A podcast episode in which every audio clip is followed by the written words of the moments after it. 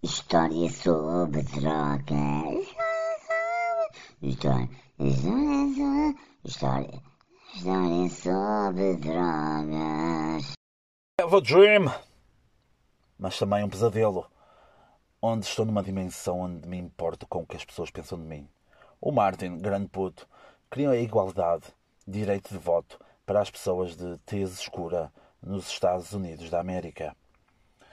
Eram ostracizados com cafés onde eram proibidos de entrar e casas de banho separadas para não nos envergonharem a pequenez de espírito e de masculinidade do homem branco. Até nos autocarros tinha de se sentar na parte de trás, mas aí a Rosa Parks, que enjoava em transportes públicos, recusou dar o lugar a um branco e tornou-se num símbolo do movimento. O sul do país era o ponto de maior agressividade perante esta vontade, porque eles lá são um pouco fanfos, em que o primo casa com a prima, que ao mesmo tempo é tia da mãe dele e padrasto do irmão do cão de família. O Martin recebeu o Prémio Nobel da Paz em 1964, mas quatro anos depois foi assassinado em Memphis, no Tennessee, por James R. Ray, que acreditava que a vontade do Puto Martin era enfraquecer o país politicamente, economicamente e o meio-campo do Benfica.